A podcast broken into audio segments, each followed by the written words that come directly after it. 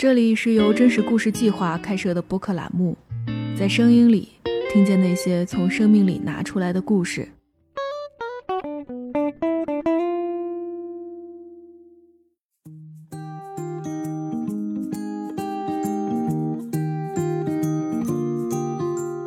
你逃避，你你才会独居。你为什么逃避这个事？就是因为你不善社交，你想自己放纵自己。我并不觉得说生活缺少了亲密关系，或者说群居生活，它就不完整了。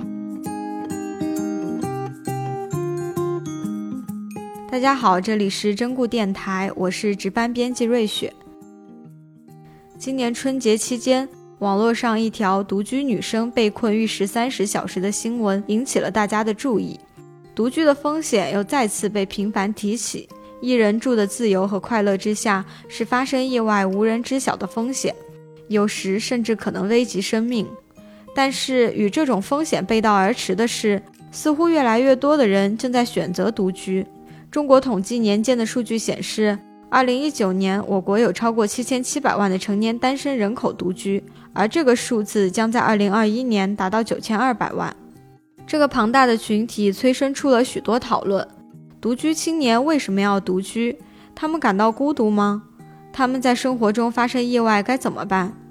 而这其中，不同的人对自己的独居生活又有着不同的担心。这种区分在性别上体现得尤为明显，女性似乎承担着更多不安的感觉。为了了解独居女性和独居男性对一人住的生活分别有着怎样的忧虑，我们请来了两位朋友。一位是二十三岁的大文，一位是二十七岁的小杨，他们回答了关于独居的十个问题。Hello，大文，Hello，小杨，请你们先向大家做一下自我介绍吧。我是大文，现在二十三岁，单身，是要去日本留学的留学生，但是目前因为日本在封国，所以在家上网课。独居的话，到现在是正好整半年。大家好，我是杨涛。哎，我今年二十七岁了，目前是单身，然后现在做的职业是广告商务，大概独居已经两三年吧。你们选择自己住的理由是什么呢？其实我现在和父母是同城嘛，去年六月份我线上实习结束了，当时我是跟家里面说，我说要不我就把家里的家务分摊一下，这样子的话就当锻炼独自生活的能力了嘛。家里还有一个小房子，本来是想出租的，但是因为去年疫情的原因，也不太好租。我爸就说：“既然你想要学习独立生活，那不如你就自己住那个房子吧。”我就说：“哎，那也挺好。”然后就就自己住过去了。刚毕业刚开始工作的时候，是和一个同事合租的，是和一个女生合租的。然后当时很不方便，比如说只有一个阳台，我们要同时去那晾衣服，有时候会有些干旱。然后包括我的生活习惯，我觉得是有点奇怪的。比如说，他晚上他洗完澡之后，他就把卫生间拖干净了，但是我可能凌晨两点我要去洗个澡，因为我那个时候才开始准备睡觉。当时因为生活习惯和他也产生了一些矛盾，有过一些争吵。换个地方来到北京的时候，肯定因为也是因为之前和别人合租不是很开心，然后想要一个人住，恰巧找到一个地方，房租也不是很贵，嗯，所以就选择自己一个人住了。相比和其他人一起住，你们觉得独居有什么比较好的地方吗？第一点的话比较安静，虽然我爸妈也不吵，但是我爸他是在家里就是做股市嘛，然后他会听那个财经新闻什么的。我爸妈都是相当于自由职业者吧，我妈也在家，她平时可能在家开会，那可能就叽里哇啦叽里哇啦啊，可能有点干扰我读书这样子。自己住的话，那确实房子里只有你自己一个人，就比较安静。你想干啥干啥，你也不用怕吵到，就是说别人这样。你说作息这一块确实是这样。如果说我在家里熬夜，我妈呢，她会来敲我的门。但是自己的话，你放飞自我，尤其是假如说看了个什么剧，那真的，一不小心就看到四五点了。现在就是就更自由了，感觉更潇洒了。就我一直觉得，就是每一个成年人啊，都要有自己一个独立的空间。之前和别人合租的时候，实际上你所拥有的独立的空间，还就是你那个群租房中间的某一间。虽然是一个合租，你们可能共享一个很大的客厅，但这个客厅实际上它并不属于你。在这个客厅里面，你依然要端着，就是说你要一本正经的，你要非常客气，你要保持好卫生，你要像在别人家一样，你还要保持一点礼仪，什么东西的对待别人。但是如果你在自己家的时候，像我在自己家的时候，就完全什么都不顾。就比如我抽烟，可能随便拿个杯子，就是一个烟灰缸，然后这个杯子洗一洗，又用来喝水了。在家里面，你完全的自由，你就是包括外在的自由，你就什么都不穿，在家里面随便跑，这才是你独立的空间。而在之前合租的时候，你们共有的地方其实并不属于你。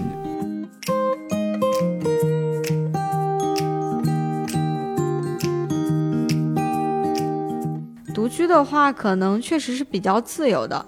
但我看到网上也有很多人说，他们自己住的时候开门拿外卖和快递会很担心安全的问题。那你们有这样的担心吗？在我刚住过去的那段时间，我基本上就是他敲门我就开了。但其实开门的时候，就是会心里稍微有点犯嘀咕，你就是只开一条缝，然后也尽量不让他看到那个房间里面。但是是之后有一次吧，是我朋友，就他给我寄快递。写了一个郑突突，然后可能这个名字实在是太让人印象深刻了。当时给我的那个快递小哥就说：“哈，你就是郑突突吗？” 我说：“啊，是我。”但是等到过了两天吧，我自己买的快递叫大文嘛，然后他给我的时候说：“你现在又改名叫大文了。”我当时就觉得，就我我虽然觉得他可能没有什么恶意，但当时就会觉得很吓人。就是我并不想被你记住，我求求你忘掉我，就就就真的会有这种感觉。那之后我就尽量跟他们说，你就放楼下的那个快递架上，我自己去拿。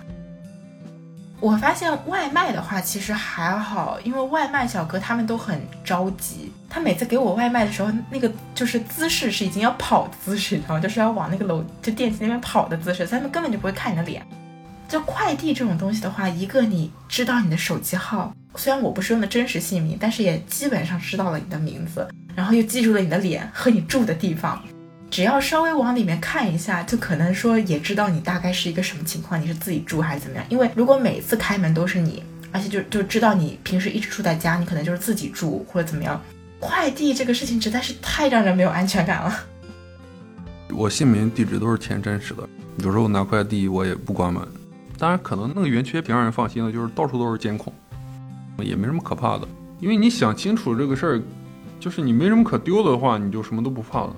因为像我之前就是经常忘带钥匙，然后有一天我忘带钥匙了，找人家开锁，在那等那个开锁师傅过来的时候，我突然发现能把那个窗户打开，然后那个窗台又非常低，我一脚就跨进去了。然后我跨进我家里面，然后从里面把门打开了。之后我还特意把那个窗户不从里面关死，以防我再次忘带钥匙，可以再次从那个窗户翻进去。其实你想清楚了，就算有人发现了那个窗户可以翻进去的，嗯，里面都是一些破衣服啊，什么东西的，也没什么可丢的，或者丢了什么，我觉得也没什么可在意的。那你们独居的时候会担心自己一个人生病，然后身边没有人照顾吗？我其实这件事情真的是挺担心的，因为我自己很少生病，从小到大我去医院的次数就一只手都能数得过来，所以我应对的经验非常少。所以说，如果我自己住了，生病了，我可能都不知道怎么去应对我的这个病。一个人生病的那种感觉真的是挺痛苦的。之前在学校的时候，我的上铺当时得了肺炎，我陪他去医院检查，当时他就说特别感谢我陪他去。其实我也真的没做什么，就所有的东西都是他自己弄的，因为我不知道怎么挂号，我只是陪他去而已。但他就会觉得不是一个人。我生病很少，一般那种小病我都不在乎的，像感冒发烧就不算病了，就是也从不去医院。可能有时候会出现这种状况，像我最近经常就是你不小心撞到什么地方了，就是受伤流血了这种东西，还挺多的，就他妈自己在床上躺一会儿吧，非常疼的时候就躺一会儿吧，只能这样了。我倒不担心生病，因为我觉得不会有那种非常急的病，就你倒担心什么，就担心你洗澡的时候突然摔倒了，把自己磕死在那边。因为你也没没有人知道，你比如说你突然摔倒了，然后你的身体已经不太能动，但你意识还是清醒的，你够不到手机报警，这个时候你就只能慢慢等待死亡，这个事情太可怕了。所以我洗澡的时候比较小心，就是这方面你不要摔倒了。我觉得这种问题真的很重要，因为我之前我的朋友他在日本交换留学的时候，他是住的那个单人宿舍嘛，他平时身体也还挺好的。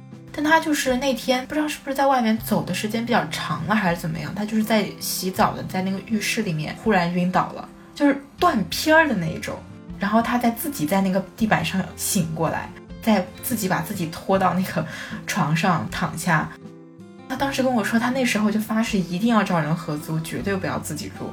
我就是觉得，哪怕平时看上去这么健康，但身体因为真的太精密了，你也不知道什么时候就会突然出现一些问题。特别是像我们这种作息不是很好的，饮食也不很不是很规律，家里面堆了很多方便面、碳酸饮料，还有功能饮料，都是成箱买的。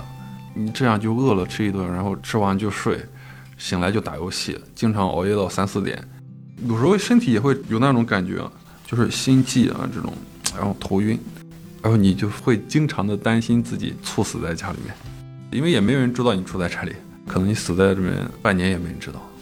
我之前曾经和那个一个比较好的同事交代过，我就说，如果我几天没来上班，你一定要电话联系我。然后我把一个钥匙放在他那，我说，如果你电话联系不到我，就顺着这个钥匙，然后找到我那个地址，去看看我到底还在不在。今年春节期间的时候，发生了一件事，一个独居的女生洗澡的时候，浴室的门把手突然坏了，她身边也没有通讯工具，于是被困在浴室三十个小时。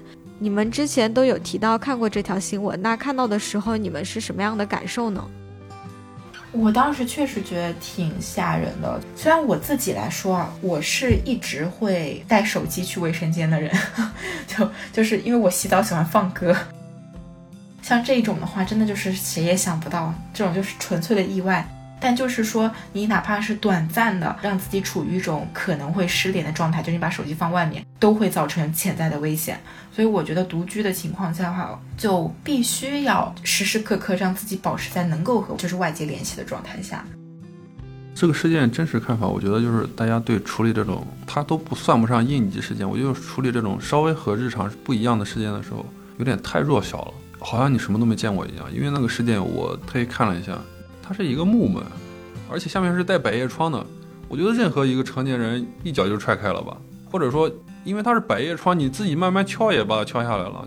就是我觉得他竟然会被里面困三十个小时，也是让我非常诧异的。也也无关性别了，可能有些人确实是不是有点太弱小了。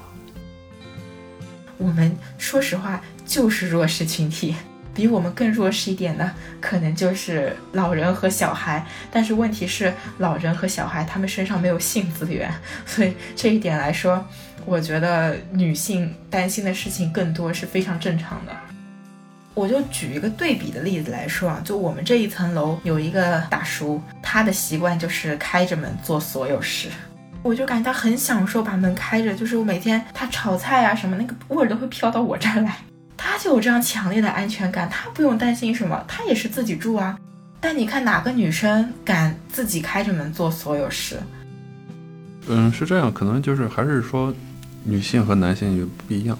作为一个女生的话，她又害怕有人就是像这种像比较流氓的人，我觉得应该是需要注意的。但是因为我们生活在一个比如说城市里面，到处都是人的情况下，到处都是摄像头的情况下，还是普遍比较安全的。我觉得现在这种新闻应该是越来越少了吧？我们往往能看到坏事发生前的一些新闻，就比如说，那个女生看到了谁在尾随她，但是坏事并没发生。这个女生被困在这里多长时间，最终还是出来了，就是证明我们现在城市里面其实人太多了，就是你旁边都是人，你你需要帮助，谁都可以帮你一把。那个被困的最后不是也他的邻居帮他开门的吗？我就说很多人害怕这件事呢，其实就是一种心理作用，因为坏坏事总是没有发生。都是极小概率的事件，一些新闻让我们感到害怕，我也会，但整体我感觉还好。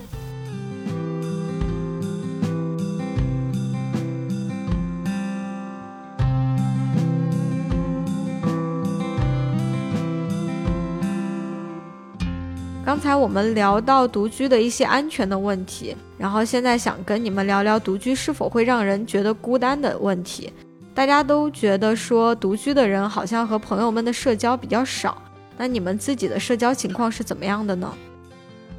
说实话，我的社交本身也比较简单，基本上是线上，只会跟嗯几个特别好的朋友见个面。我就是在想，就是倒不是因为我自己住，就是而跟别人的交流就是社交减少了，而是本身就没有多少可以去交流的人，所以才更多的宅在家里。除了打游戏的话，基本没有。我线上的交流也比较多，因为感觉自己就是越来越懒，特别是在那种状态下，你不想去对付任何一个人，你只要有第二个人出现，就感觉就是一定要被动的做点什么东西。我觉得我这个人就比较无聊，然后你自己一个人待的时候，不给人添麻烦就行了。感觉你们的社交基本都是线上的，那有试过在线下去找朋友们一起玩吗？我去年十二月份回了趟学校，然后当时和很多朋友见面聊天，基本上每个人都可以聊两个小时。觉得线下聊天那种幸福感和充盈感是根本没有办法被取代的，所以就觉得说，哎，人还是需要跟人就是去线下交流、去社交。其实我觉得这种状态肯定是不太好的，我现在也非常想就是努力的摆脱这种状态。前几周有个同事找我们一起去搞那个剧本杀，去参与了一下。那可能是这一两年以来为数不多的一两次周末的外出活动，七八个人坐在那个房间里面坐了四五个小时，从白天坐到晚上，我觉得是挺无聊的。你们的独居生活当中有觉得孤独的时候吗？与其用孤独来形容，我觉得是有点压抑吧，跟自己的状态可能比较有关。去年是这样，九月份是准备申请材料。十月份提交了之后，就只能等结果。所以当时十一月份真的就比较压抑，因为比如熟悉的朋友，他们基本都要么就是入职了，要么就是入学了。对我来说，他们已经开启了新的生活，但是我就像是一脚踏空了，就看着别人走上了生活新的阶段，但我就是有一种原地踏步的感觉。所以那个时候我就会觉得有点沮丧，每天就睡不好嘛。那睡不好的情况下，就会变得更暴躁，然后不太想去跟别人去讲这种情绪。这种感觉就是每个人的压力都是没有办法为他人所理解的，那倾诉就变得很没有意义。这种情绪只能自己去消化的话，就会变得很压抑。因为如果你是跟别人一起住，就比方说不管是跟父母还是跟朋友，你的生活当中你可能就是会跟别人有交流，就是生活里可能更多的有围绕他人的事件发生，可以转移你的注意力。但是我自己住的话呢，就是说生活里所有的事情都是围绕着自己，你就没有办法把注意力从自己的身上挪开。当这个情绪在我的生活中成为了主导的时候，我就只能看见这个情绪。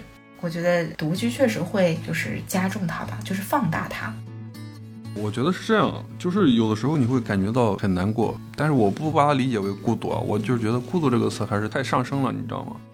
因为你周边所有都全都是人，北京这么多人，你要想找人聊的话，我觉得是能找得到的。这种时候，如果你还说自己孤独的话，可能就是你自己想要孤独。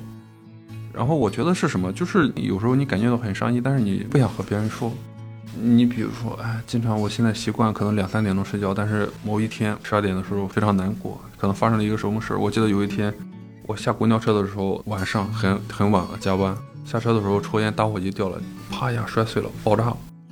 我靠，我特别难过。回到家一直想哭，不知道为什么，因为当时可能是刚刚分手。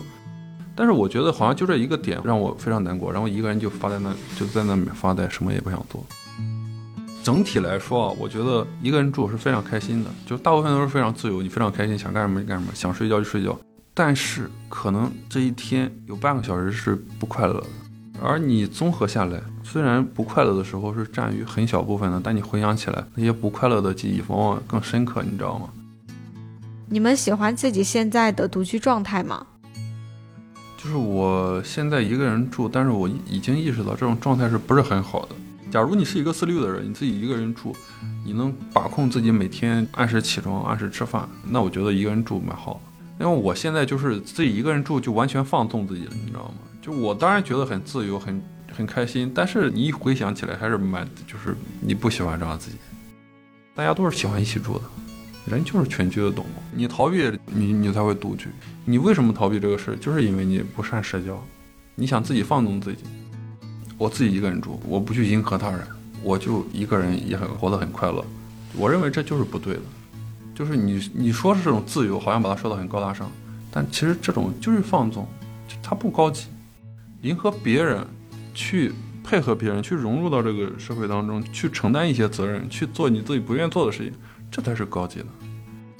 你自己一个人住，它不是长久之计，你知道吗？你能自己一个人住多久呢？我觉得独居是挺开心的一件事情，包括我现在也比较喜欢自己这样的一个状态。有充足的自己的时间和空间，但同时我也并没有和世界割裂。我觉得在这中间获得了一个平衡吧。